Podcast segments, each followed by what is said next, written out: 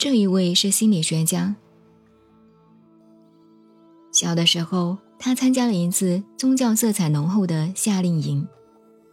这之后，他就开始感觉，自己与上帝、与自然万物是一体的。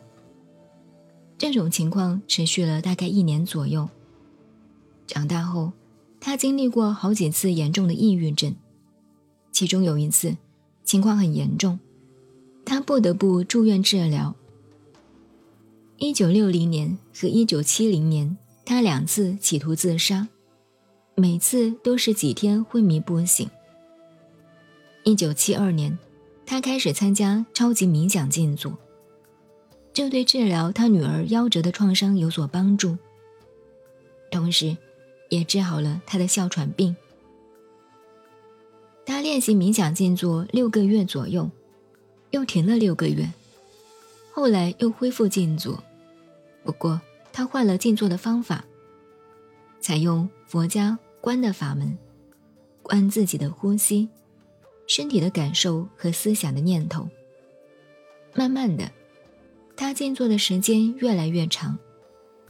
到了一九七四年的夏天，他每天都静坐三到四个小时。这时，他开始感觉到自己静坐的功夫越来越深入了。有一次静坐，他觉得很混乱，不知道自己在何方，他开始感到一丝恐惧感。之后，他的左脚大拇指的底部突然感到刺痛，痛感像水波一样，慢慢沿着腿往上传播。然后，他的左边骨盘和海底感觉发脓发胀。当痛感传到腰部的时候，他的身体突然剧烈的向右转。在他的腹部，他清晰的感觉到。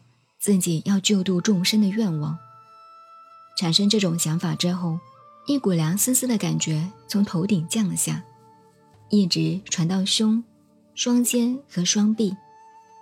同时，他会告诉自己：“我还没有准备好。”这种情形发生于一个小时的静坐以后，延续了十到三十分钟。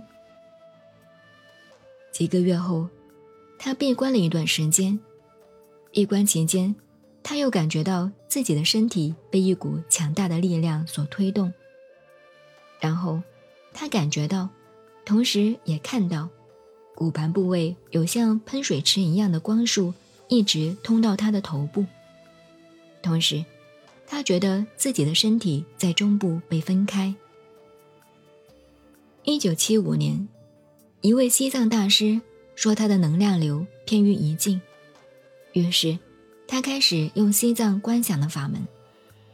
此后，他开始体验到身体不同的脉轮，就是能量中心的打开和关闭。同时，打坐时头部和喉部会有滋滋的响声。白天有时也会有这种现象。能量流和痛感一直持续了很久。到了年底的时候，他每晚又可以睡到三到四个小时了。有一次，他在梦中见到了 Swami Matananda，这是印度教的师尊。于是他就请教他，他教他一个咒语，并叫他注意头部，不要注意身体，就像做官的法门那样。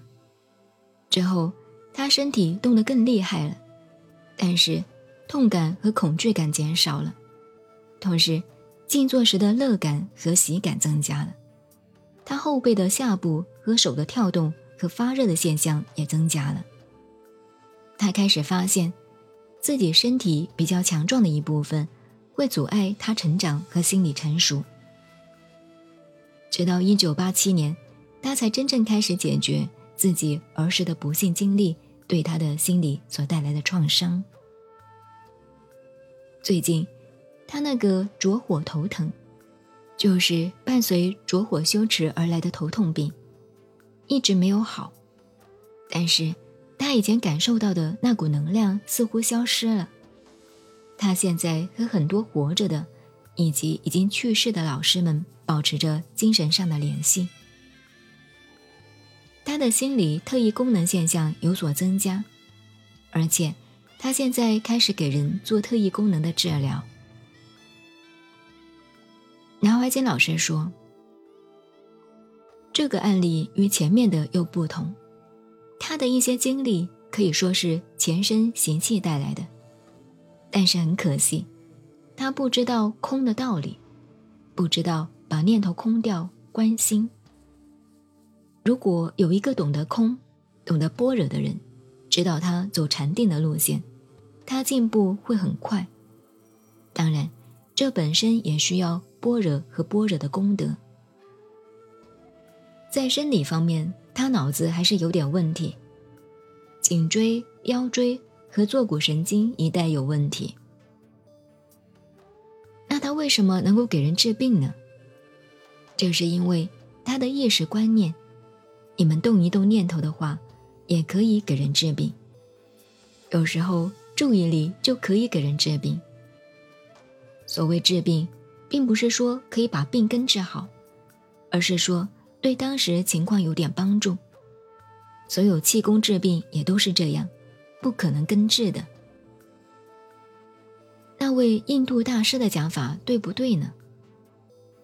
不一定好。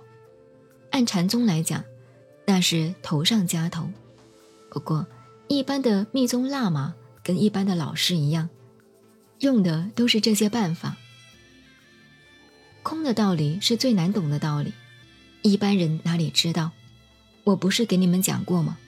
空能够破一切法，能生一切法，空能包含一切法。